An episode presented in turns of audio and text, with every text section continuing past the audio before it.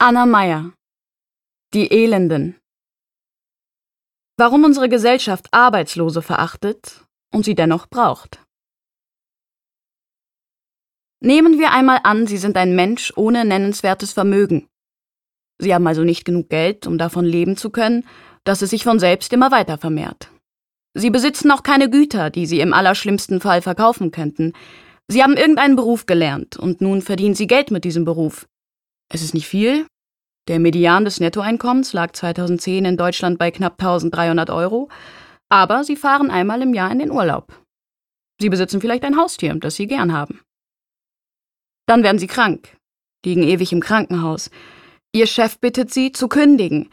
Sie haben sich immer gut mit ihm verstanden. Er verspricht Ihnen, Sie könnten zurückkommen, wenn es Ihnen besser geht. Oder Ihre Eltern werden krank und Sie kümmern sich.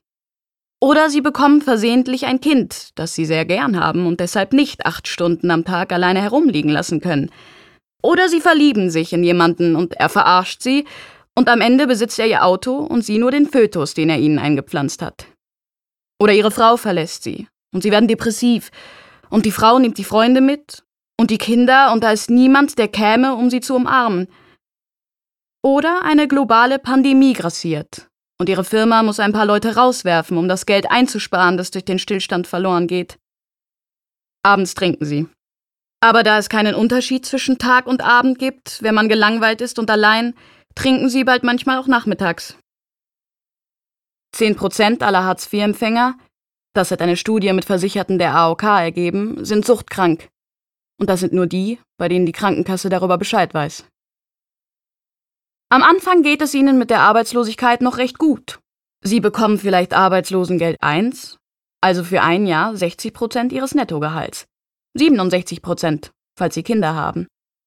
Maximal aber 2000 Euro in Westdeutschland, in Ostdeutschland nur knapp 1900.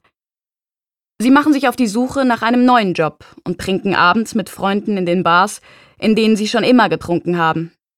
Sie erzählen den Freunden, wie deprimierend die Jobsuche ist, und wenn die Freunde von der Arbeit reden, dann erzählen sie eben Geschichten von früher.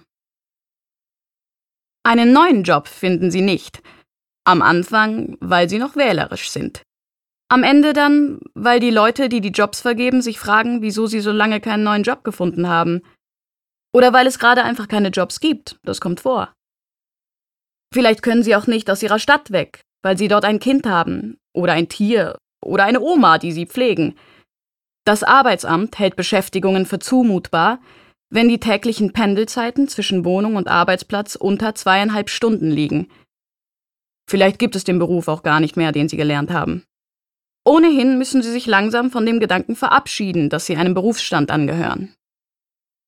Vom siebten Monat der Arbeitslosigkeit an ist ihnen jede, wirklich jede Beschäftigung zumutbar, deren Lohn höher ist als das Arbeitslosengeld.